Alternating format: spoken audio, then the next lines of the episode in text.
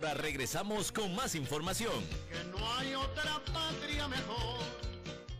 CRC 89.1 Radio y Cadena Radial Costarricense no se hacen responsables por las opiniones emitidas en este programa. Transcomer, puesto de bolsa de comercio, presenta a las 5 con Alberto Padilla.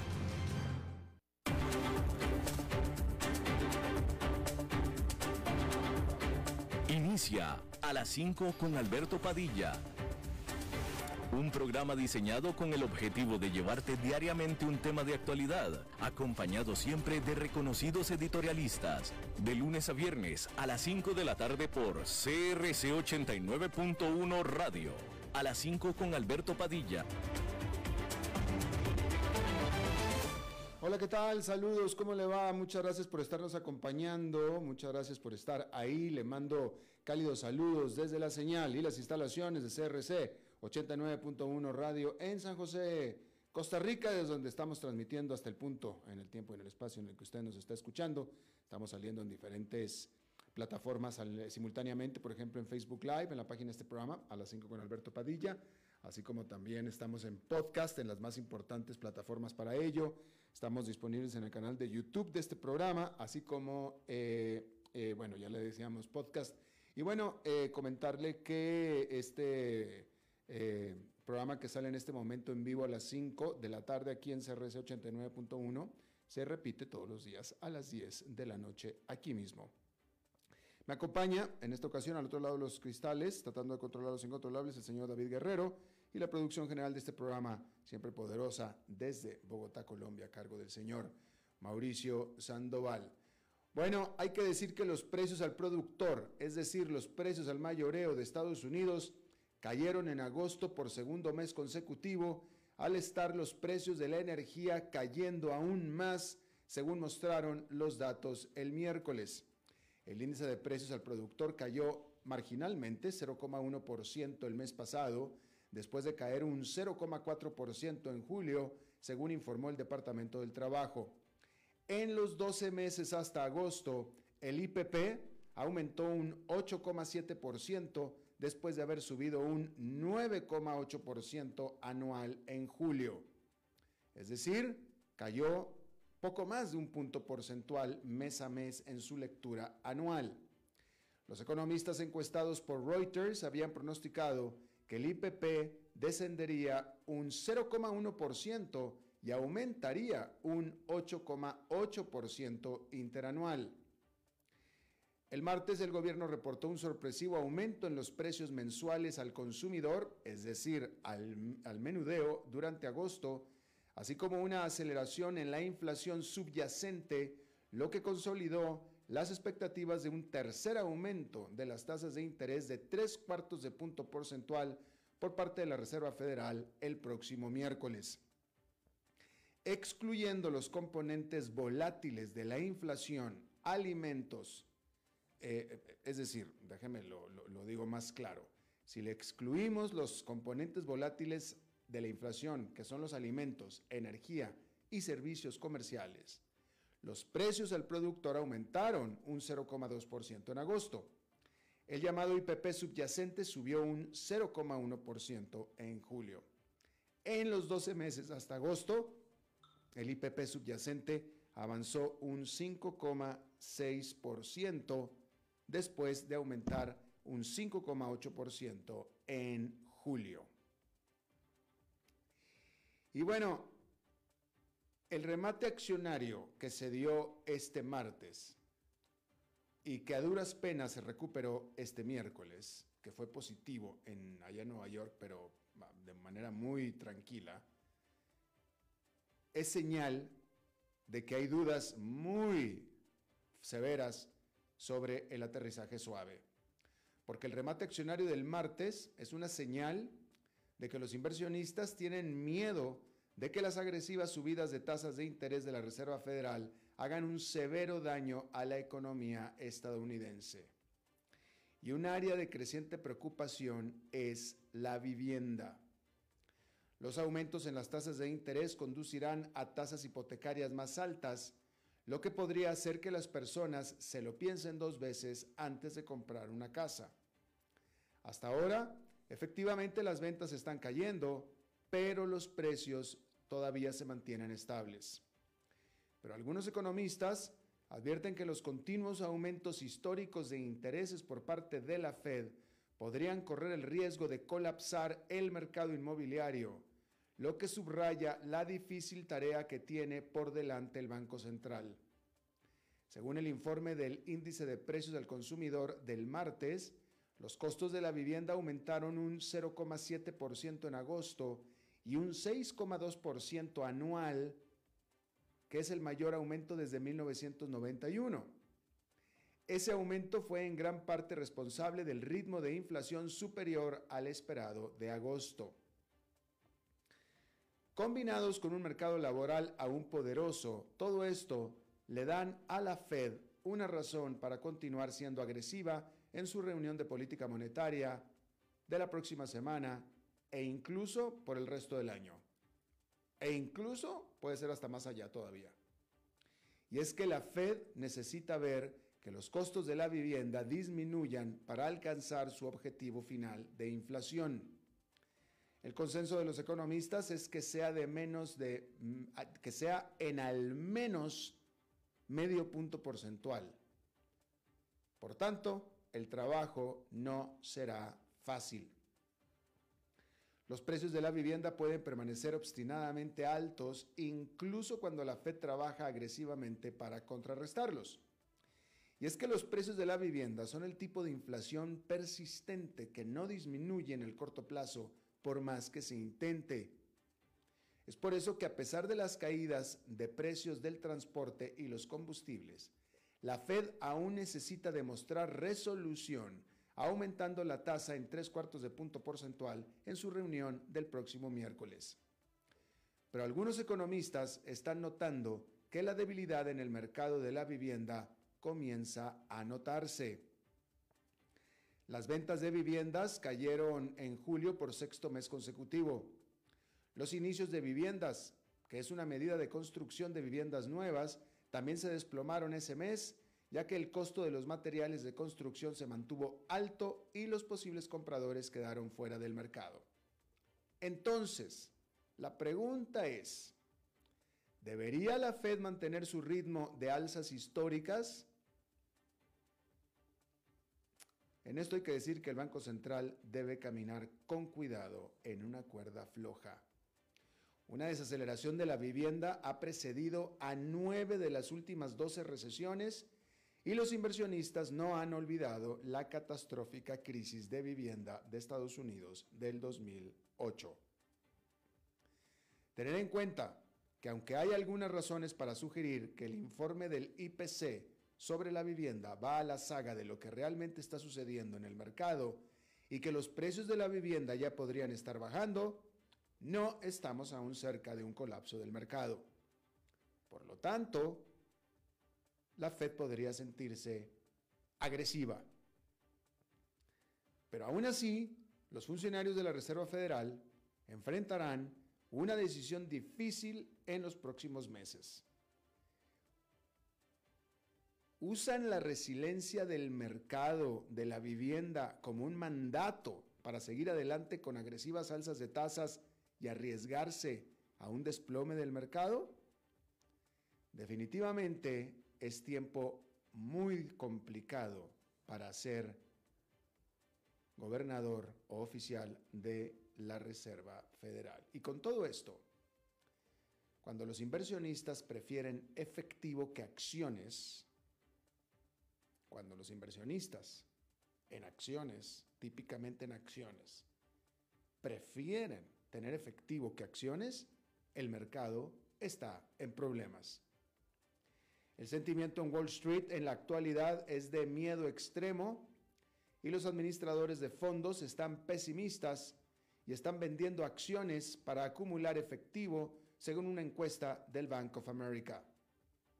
El banco escribió el martes, la percepción de los inversionistas sobre las perspectivas de la economía global sigue siendo sombría durante septiembre. Para el informe se encuestó a 212 administradores de fondos con más de medio billón de dólares en activos bajo gestión en septiembre.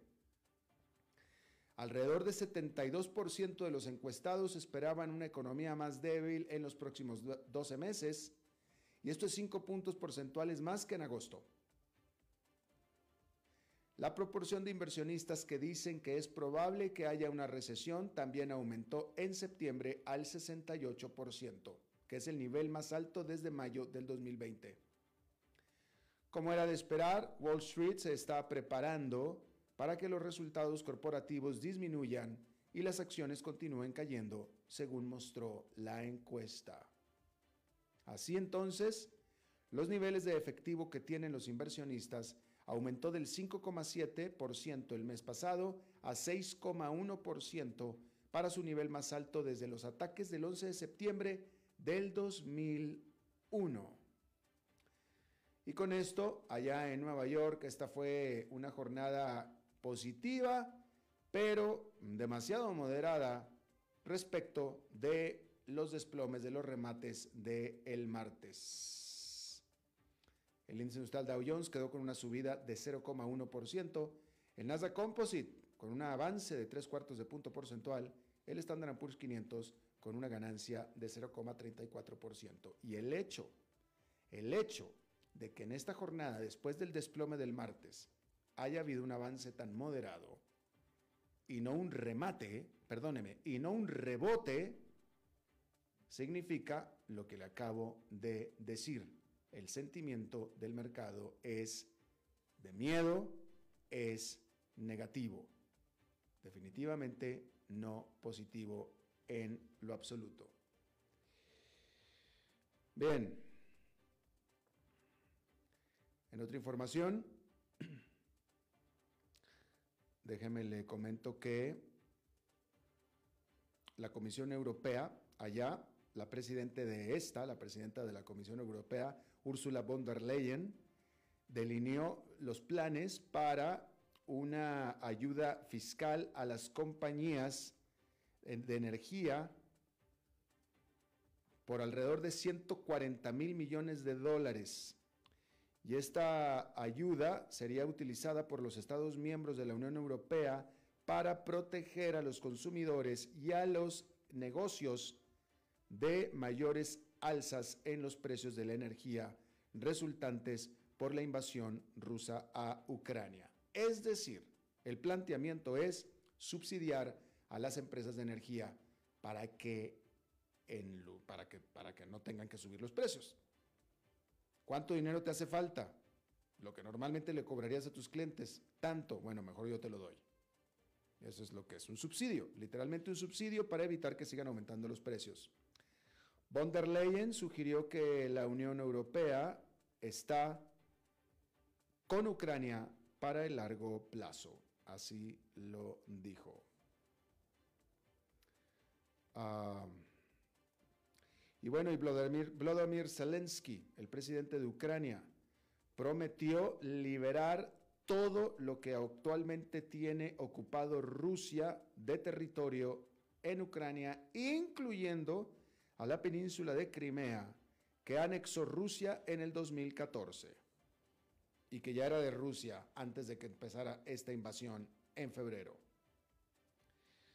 Esta promesa la hizo Zelensky mientras visitó de manera sorpresiva la ciudad de Izun, la cual apenas había sido liberada por Ucrania durante la contraofensiva que apenas comenzó este fin de semana pasado. Mientras tanto, Reuters reportó que oficiales rusos le habían advertido, le habían dicho a Vladimir Putin Eh, lo que, de, que había un acuerdo de paz que se había alcanzado con Ucrania, en el cual Ucrania había accedido a no unirse a la OTAN. Eso es lo que informó Reuters, que habían logrado un acuerdo de paz con la Ucrania en la que este país había prometido no adherirse a la OTAN. Sin embargo, Vladimir Putin optó por rechazar ese acuerdo y continuar con la invasión a Ucrania. Y una corte de San Petersburgo inició la disolución de el Congreso local después de que algunos de los miembros del Congreso local hicieron un llamamiento para que Putin fuera removido de su cargo. Uno de los diputados locales había eh, exigido, mejor, dicho, mejor dicho, uno de los diputados locales lo que informó fue que se les había multado con 780 dólares, el equivalente a 780 dólares que son 47 mil rublos, acusados de desacreditar al régimen de Putin. El presidente ruso, por supuesto, como usted sabe, en este momento está bajo una gran presión doméstica por el estado en el que se encuentra en este momento la campaña invasora en Rusia. Se le está, se le está complicando el asunto a Putin dentro de Rusia. Los rusos están dándose cuenta de lo que está pasando, es decir, que está perdiendo la guerra en esta semana, que está perdiendo, que están replegándose los eh, soldados rusos dentro de Ucrania y le están pasando, lo están empezando a cuestionar, lo están empezando a criticar, cosa que es un tanto inédita, por supuesto, en Rusia. El estado de California inició una demanda antimonopólica en contra de Amazon, alegando que este gigante del comercio electrónico penaliza a aquellos comercios que venden sus productos en otros sitios diferentes a Amazon a precios más baratos. Y es que Amazon impide la competencia de precios por medio de acuerdos coercivos, según dice la demanda del Estado de California. Y por tanto entonces también incluso los llega a cancelar a estos comercios de la plataforma de, Amazon si es que estos violan esas reglas impuestas por Amazon. Y esas son las reglas que el Estado de California determina son anticompetitivas. El fiscal general del Estado de California quiere que esos contratos sean prohibidos en el Estado, en donde Amazon tiene 25 millones de clientes. Como usted sabe, el Estado de California es el estado más rico de la Unión Americana. Ah, el fundador de Patagonia, ¿usted conoce Patagonia? Patagonia es una tienda de artículos para, eh, para todo lo que tenga que ver afuera, para acampar, para esquiar, etcétera. Ropa de invierno, todo lo que tenga que ser eh, eh, hacia afuera. Y bueno, el fundador de Patagonia, de 83 años, esta empresa que es privada, cotiza, no, no cotiza en el mercado, es privada, basada en California, prometió dar todas las utilidades futuras de la empresa para pelear por el cambio climático, es decir, para, hacia, para prevenir el cambio climático. Este hombre de 83 años, de nombre Yvonne Chugnard, dijo que armó una, eh, una caridad para repartir las utilidades de Patagonia, las cuales son aproximadamente 100 millones de dólares al año.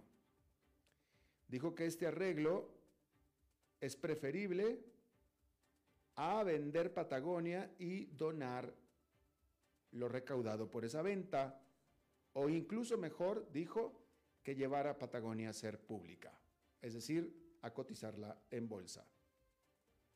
Entonces mejor todas las utilidades se van para combatir el cambio climático. Eso fue lo que dijo el presidente y fundador de Patagonia. Bien, Vamos a hacer una pausa y regresamos con nuestra entrevista de hoy.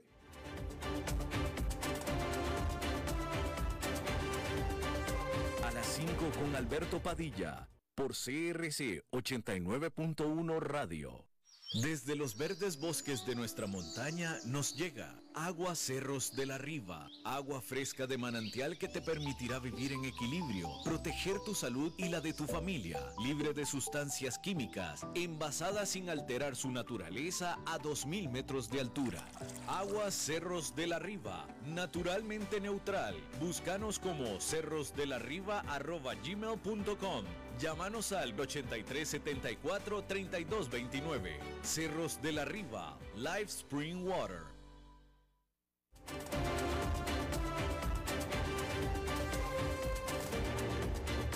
Seguimos escuchando a las 5 con Alberto Padilla. Muchas gracias por continuar con nosotros. Eh, bueno, vamos a hablar de todos estos temas económicos, de la circunstancia económica del mundo, etcétera. Y me da mucho gusto recibir en este programa otra vez a Rodrigo Cubero. Rodrigo Cubero es doctor en economía por la Universidad de Oxford en el Reino Unido. Fue mucho tiempo funcionario oficial de alto nivel del Fondo Monetario Internacional y más recientemente fue presidente del Banco Central de Costa Rica. Rodrigo, me da mucho gusto saludarte de nuevo. Igualmente, Alberto, muchísimo gusto saludarte y muchas gracias por la oportunidad de compartir esta tarde. Gracias, Rodrigo. A ver, bueno, primero que nada, hablemos de eh, el problema eh, macro de todo el mundo que es la, la inflación. En teoría, Rodrigo, esta inflación inició con la pandemia por los problemas que la pandemia causó en las cadenas de suministro, las cuales encarecieron el transporte, etcétera eh, después, aparte encima, los precios de los combustibles que subieron, etcétera. Es decir, es decir, el aumento inflacionario parece que está bastante bien explicado. Sin embargo, todos estos elementos originales prácticamente ya desaparecieron. Las cadenas de suministro ya van fluyendo, incluso los propios eh, precios de los combustibles van bajando. Aquí en la propia Costa Rica están bajando los precios de los combustibles, al igual que en Estados Unidos, etcétera y sin embargo la inflación sigue subiendo. ¿Qué está pasando? Bueno, eh, ciertamente algunas de las, de las causas que dispararon la inflación en el mundo y también en Costa Rica, como el aumento fuerte en los precios de las materias primas, eh, que como bien decías, Alberto, en, buena parte se debe a, a, las restricciones sanitarias que vimos como consecuencia de la pandemia, también a impulsos por el lado de la demanda, tanto por eh, los programas de estímulo monetario y fiscal que introdujeron los países desarrollados, eh, particularmente, también en algunos otros países, eh, como por el hecho de que hubo un desplazamiento de la demanda desde, desde los servicios que estaban más restringidos por las medidas de restricción eh, sanitaria hacia, hacia bienes y eso impulsó los precios de los bienes, particularmente los de las materias primas. Entonces, aparte de que teníamos restricciones por el lado de la oferta, que eran las restricciones por, por razones sanitarias, teníamos un estímulo por el lado de la demanda. Eh, esos factores em, empezaron muy fuertemente en el 2021. A esos factores se le añade la invasión de Rusia a Ucrania, eh, que son ambos países fuertes exportadores de materias primas, particularmente eh, en el caso de Rusia de petróleo y de gas. en el caso de Rusia también de, de fertilizantes y en ambos, en ambos casos de granos básicos, tanto Rusia como Ucrania son exportadores importantes de granos básicos, trigo, maíz, eh, de manera que su presencia en los mercados internacionales de materias primas era muy fuerte. La invasión de Rusia a Ucrania no hizo sino exacerbar algunas de estas presiones sobre los precios de las materias primas que ya veíamos desde el 2021. Sin embargo, esas presiones se han moderado eh, recientemente. En mercados internacionales hemos visto una em, moderación eh, bastante sensible de los precios de las materias primas. Y de hecho cuando ya traemos esos precios de materias primas al caso de Costa Rica, es decir, qué son las materias primas que está importando Costa Rica y cómo se han comportado los precios de esas materias primas que importa Costa Rica, vemos que ya para el mes de, eh, de agosto tenemos una caída importante en el índice de precios de materias primas importadas por Costa Rica, con lo cual uno de los principales factores que disparan la inflación en Costa Rica en los últimos meses eh, empieza a contenerse fuertemente. Eh, por otro lado, el otro factor que también ha pesado sobre la inflación en Costa Rica ha sido el tipo cambio, que tuvo una, mm, una depreciación eh, moderada, pero que, estuvo, que fue básicamente continua desde que inició la pandemia, alrededor de abril, mayo del 2020 se empezó a ver ya una presión hacia la depreciación del tipo de cambio, es decir, un aumento en el tipo de cambio del colón en, relación con el dólar de los Estados Unidos. Esa presión se exacerba muy fuertemente en la tercera semana de mayo de este año. Eh, y lleva un aumento muy importante del tipo de cambio, pero todo eso se modera también a partir de julio, con lo cual eh, hemos visto que el tipo de cambio que llegó a tocar casi 700 colones por dólar, se ha reducido a alrededor de 635, 640 eh, colones por dólar, una reducción bastante significativa y eso también reduce el segundo factor que pone presión sobre los precios en Costa Rica. Hablábamos de los precios de las materias primas, y el tipo de cambio. Ambos factores se moderan. Entonces la pregunta eh, clave, Alberto, que hacías es, ¿y por qué entonces no se ha moderado todavía la inflación en Costa Rica? Bueno, eh, en parte porque estos fenómenos son recientes, es decir, la moderación en, los precios de las materias primas internacionales y la moderación en el tipo de cambio son fenómenos de hace dos, tres meses, eh, y hay un rezago en el impacto que tienen los los, eh, los, impulsos, eh, sobre todo de precios externos, sobre los precios domésticos. Hay un, tiempo que toma eh, que, que, los costos de los insumos importados o de los productos ya finales importados a Costa Rica se trasladen a aumentos en los precios finales del consumidor, que en última instancia cuando hablamos de inflación en, en Costa Rica estamos hablando de la tasa de variación del índice de precios al consumidor, es decir, los precios de los bienes y servicios que ya finalmente consume el consumidor típico costarricense. Ese, e, e, ese índice se ve impactado por los aumentos en los precios de los insumos únicamente como un rezago. De manera que eh, todavía no hemos visto reflejarse en la inflación de Costa Rica esas reducciones que ya se están viendo en los mercados internacionales de precios de materias primas y tampoco hemos visto la moderación reciente en el tipo de cambio. Pero lo vamos a ver. Es decir, lo que uno esperaría como analista de la economía nacional es que en los próximos meses la inflación eh, ya tienda a moderarse en Costa Rica. Es decir, posiblemente ya tocamos techo en el mes de agosto con una inflación del 12,1%. Eh, una forma bastante sencilla de, ver esto, Alberto, es ver lo que ha venido ocurriendo con los precios al productor de manufactura en Costa Rica. esos precios empezaron a disparar realmente en la segunda mitad del, 2021, ya con las presiones externas. Eh, aumentan muy significativamente y cierran el año 2021 ya con una tasa de inflación de doble dígito em, y se mantienen al alza y sobre todo después de la invasión de Rusia Ucrania en la primera mitad del 2022, pero empiezan ya a caer y en el mes de agosto registran ya por primera vez una tasa de variación interanual negativa. Em, sin embargo, a pesar de que los precios al productor de manufactura se habían mantenido al alza eh, y acelerándose muy rápidamente, la inflación en Costa Rica al consumidor no se acelera en el 2021 en forma notable. Realmente en el, año 2021 a diciembre cerramos con una inflación de 3,3%.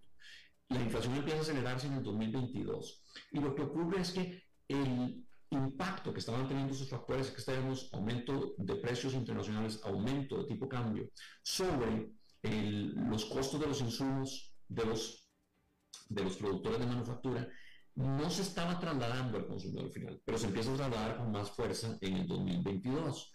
Y eh, eso sugiere que había una especie de rezago en, en, eh, el, tiempo que le ha tomado al productor decidir realmente trasladarle el, aumento en costos al consumidor. Eh, yo pensaría que posiblemente una parte de ese impulso que tuvieron en los precios que tuvieron los productores de manufactura al inicio del año todavía no se ha trasladado al consumidor, con lo cual hay una fuerza ahí que va a contrarrestar la moderación de los precios de materias primas y, de, y del tipo de cambio, pero ciertamente yo esperaría que la inflación esté ya tocando techo en Costa Rica y que empecemos a ver su caída en, en los próximos meses, al igual que está ocurriendo en, en algunos otros países, claramente en el caso de los Estados Unidos, donde ya la inflación también se empezó a moderar. Eh, menos de lo que algunos analistas esperaban, pero ciertamente ya está en 8,3%. Eh, eso eh, sugiere que en efecto las presiones de precios internacionales, ya no solo de materias primas, sino de, de los precios finales importados por de consumo final importado por Costa Rica, ya también están tocando techo. Hay un, un, elemento que mencionamos, Alberto, que es el de los costos de los contenedores. Em, eso fue también otro factor importante que, que aceleró la inflación eh, a partir de finales del 2020 y en el 2021 con claridad. esos costos de los contenedores, en efecto, como mencionaba, se han, se han moderado, pero se han mantenido bastante altos. Eh, y sobre eso todavía hay un poco de incertidumbre. ¿Van, van a seguirse moderando o se van a mantener eh, en los niveles actuales que han sido eh, mucho más bajos que los, que los techos que alcanzaron hacia noviembre del año pasado, pero ciertamente todavía mucho más altos, estamos hablando dos veces y media, tres veces más altos que lo que estaban antes de la pandemia. Entonces la pregunta es, ¿se van a moderar todavía más esos precios eh, de los contenedores que son fundamentales para el transporte de la carga eh, mundial? Alrededor del 90% de la carga marítima se, se transporta por contenedores. Y eh, recordemos que la carga marítima representa alrededor del 80% de la carga total en el mundo.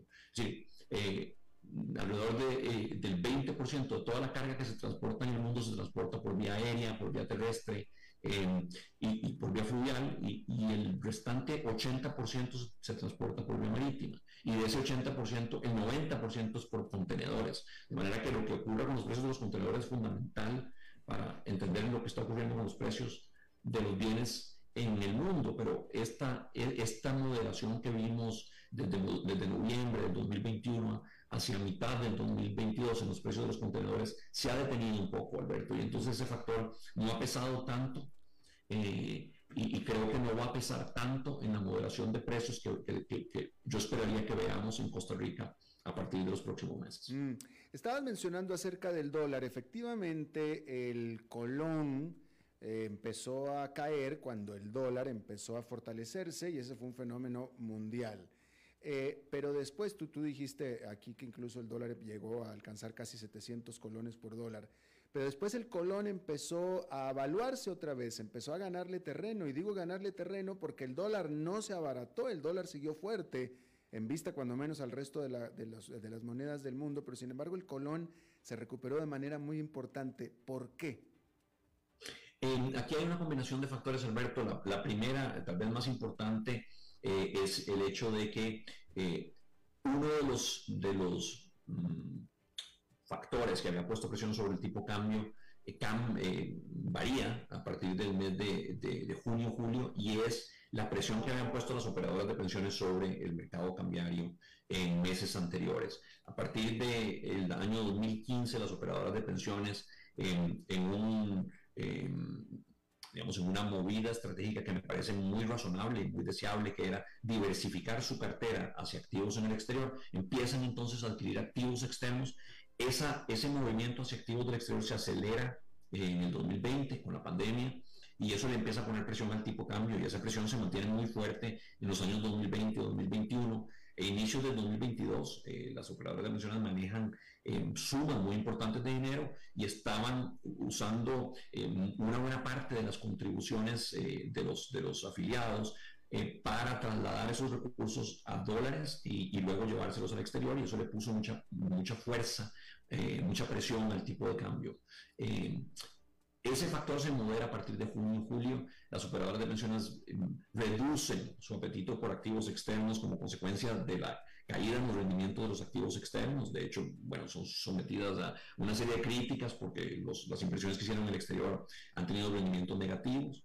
Eh, entonces, eh, también razonablemente me parece a mí las operadoras de pensiones pausan un poco ese, ese proceso de diversificación eh, y eso reduce presión sobre el tipo de cambio. La otra, el otro factor importante es que se moderan los precios de las materias primas, como ya decías, los precios de los combustibles, los precios de otras materias primas importantes para Costa Rica, como los metales, los granos básicos, se moderan también a partir de, mayo, junio, de manera que la, demanda por divisas que representan las importaciones de materias primas empieza a reducirse y eso reduce también la presión sobre, sobre el tipo de cambio.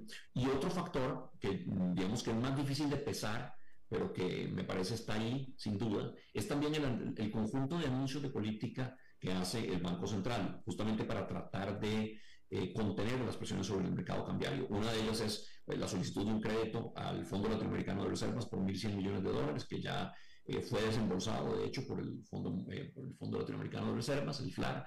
Ese recurso adicional aumenta el acervo de reservas y hace que los mercados les dé tranquilidad que el Banco Central cuenta con suficientes em, municiones para hacerle frente a presiones en el tipo cambio. Otros anuncios del, del, Banco Central fueron eh, relacionados con la operativa del, MONEX, con la forma en que opera el mercado cambiario, eh, para hacer más visibles las operaciones justamente de las OPC, para hacer más reducida, más contenida la sesión de negociación, de manera que eh, no hubiera mucho, mucho eh, espacio para la especulación en el mercado cambiario. Y a todas esas medidas se le suma el aumento fuerte en la tasa de política monetaria por parte del Banco Central, que también eh, actúa sobre el mercado cambiario eh, de una forma directa e indirecta vía expectativas de los agentes económicos de cuánto puede ser una depreciación, una depreciación, una variación cambiaria hacia el futuro, pero sobre todo cambiando el, eh, lo que se llama el, la prima o el premio por invertir eh, o ahorrar en, en, colones frente a lo que es ahorrar en dólares. ¿A qué me refiero con esto? Que si aumentan las tasas de interés en colones, se reduce el incentivo para que los agentes económicos dolaricen sus ahorros y aumenta el incentivo para que los mantengan en colones. Y con eso se reduce también un incentivo para que la gente se traslade a dólares y se reduce una fuerza de presión sobre el tipo de cambio. Entonces, todas estas medidas me parece también han jugado para eh, moderar las presiones sobre el tipo de cambio que hemos observado hasta, hasta mediados del 2022. Ya. Eh, Rodrigo, eh, a ver, un poquito de contexto para el público que nos escucha fuera de Costa Rica, porque en los noventas del siglo pasado, América Latina, casi toda América Latina, tanto general, pasó por un proceso de privatizaciones. América Latina, eh, los países de América Latina se deshicieron de eh, eh, las empresas que los gobiernos antes tenían, estaban muy invertidos en todo tipo de empresas. Esto se repetía en casi toda América Latina y llegó esta apertura y, se privatizaron al grado de que básicamente se privatizó todo lo que los gobiernos tenían en general. Es un proceso que Costa Rica básicamente no pasó, se lo pasó de largo. Y ahora, casi a mediados del siglo XXI, Costa Rica está pensando en, ahora sí, realmente entablar un proceso de privatización. Tiene el gobierno bancos, tiene aseguradoras, eh, refinerías, etcétera. Bueno, refinadoras que no refinan, pero en fin. Este, y Rodrigo, el gobierno de Costa Rica lo está haciendo por la misma razón que lo hicieron los gobiernos de América Latina en los noventas. Necesita recursos. Así es, así es. Eh, bueno, eh, tal vez aquí una corrección, Alberto. La, eh, en Costa Rica sí hubo un proceso de privatización bastante intenso en los ochentas que tuvo que ver con la privatización de las empresas de CODESA, de la Corporación de Desarrollo Costarricense. O sea, esa e, ese proceso eh, básicamente ayudó al Estado a salir de una cartera de empresas que se han ido formando, muchas de las cuales, eh, por cierto, generaban pérdidas enormes. Eh, otras, otras eran viables, pero en, general el, el, el, Estado costarricense se deshizo de las empresas de CODESA, que eran sociedades anónimas. recordemos, los que, los que no habían nacido, si algún, alguna vez han repasado la historia económica de Costa Rica, el Estado, el famoso Estado empresario que empezó, empezó a surgir en Costa Rica en los 70 y, y, y realmente eh, lleva a la creación de una cantidad enorme de empresas eh, del Estado en, bajo la cobija de Codesa. Eh, tenía empresas en melón, en caña, en algodón, en cemento, en fertilizantes, eh, y prácticamente y todas estas se privatizan en los años a finales de los 80. Es un proceso que toma algunos años, pero se, se terminan de privatizar hacia inicios de los 90. Eh, ese proceso se detuvo, sin embargo, como, como bien dice Alberto, y quedaron lo que algunos han llamado las joyas de la corona. Eh, quedaron algunas de las empresas más grandes del Estado, que si bien no estaban constituidas como sociedades anónimas ni estaban bajo el alero de CODESA, son empresas comerciales, entre ellas los bancos del Estado, el INS, eh, el, eh, el, FANAL, Recope, son eh, empresas importantes y ni se diga el ICE, ¿verdad? Son, son empresas comerciales muy importantes en manos del Estado. Costa Rica entonces, digamos, no en, el, en, los 90 no impulsa la privatización de esas empresas en, en, forma directa, aunque sí hubo un intento a inicios de los 90 en el caso del INS, eh, me consta porque yo estuve en el proceso de redacción de la ley de privatización del INS, eh, parte del programa de reforma del Estado. Eh, esto se retoma a finales de los 90 con el gobierno de Miguel Ángel Rodríguez, que intenta hacer un, proceso de privatización también de algunas de estas empresas, pero falla ese proceso. y se detiene ya plenamente en los 2000 ya con la, la, experiencia del fallo de los intentos de la administración Rodríguez Echeverría se detiene el proceso de privatización. Pero ha habido, eh, digamos, presiones y algunas eh, propuestas de hacer privatización como una forma de que Costa Rica mitigue el problema fiscal. Y esta administración, eh, me parece, toma el toro por los cuernos en ese sentido y propone una privatización de empresas que me parece que es importante y que yo, en lo personal, considero que está muy bien orientada. O sea, me parece que la propuesta de privatizar el Banco de Costa Rica, eh, de privatizar la mitad del Instituto Nacional de Seguros eh, y en la propuesta original del gobierno, que todavía no ha sido cuajada en un proyecto de ley, se hablaba de que ese 49% de las acciones del INSE le vendan a operadoras de pensiones, eso me parece también una, una idea interesante, eh, y, y, que se privaticen también en VIXA, todas esas eh, propuestas me parecen razonables. VIXA es el, un banco internacional que es propiedad del Banco Costa Rica y del Banco Nacional. Me parece que van en la dirección correcta, ayudan a mitigar el problema fiscal, pero no solo. En el caso, por ejemplo, de la privatización del Banco de Costa Rica, me parece que si lo adquiere un grupo eh, fuerte, esto podría verter eh, presiones competitivas en el mercado financiero y ayudar a mejorar la competitividad en el, en el sistema de intermediación financiera costarricense, con beneficios para todos los costarricenses. Me parece que eso eh, va en la dirección correcta. No es solo eh, un tema fiscal, aunque es muy útil reducir la deuda del gobierno vía privatización, es ciertamente muy necesario también hacerlo en este momento. No es el único objetivo que esta privatización tendría. Y en el caso del INS, además del objetivo fiscal, se estaría permitiendo la diversificación de los activos de las operadoras de pensiones, de las carteras de inversión que tienen esas operadoras, en un activo distinto que sería propiedad de sus afiliados eh, y que me parece que podría ser eh, una opción de inversión interesante para las operadoras de pensiones. Eh, de manera que me, me, parece que esto tiene objetivos que van más allá de lo fiscal, si bien lo fiscal es importante y es urgente. Sí, definitivamente. Eh, una, una, pregunta, eh, eh, nos quedan cuatro minutos de programa, Rodrigo. esta idea de privatizar solamente la mitad del INS, ¿cuál es la experiencia? ¿Los privados, los inversionistas internacionales, etcétera, están dispuestos a comprar una participación y ser socios de un gobierno nacional? Eso podría ser un, un, disuasor. En realidad me parece que esa, esa es una muy buena pregunta, Alberto. Algunos eh, algunos analistas lo han estado eh, planteando, eh, ¿estará dispuesto un inversionista a comprar una acción o un porcentaje de accionario minoritario donde el gobierno quedaría con control? es decir, a meterse en la cama con el gobierno, donde el gobierno domina? esa es una pregunta importante. ¿Hay experiencia, hay precedente?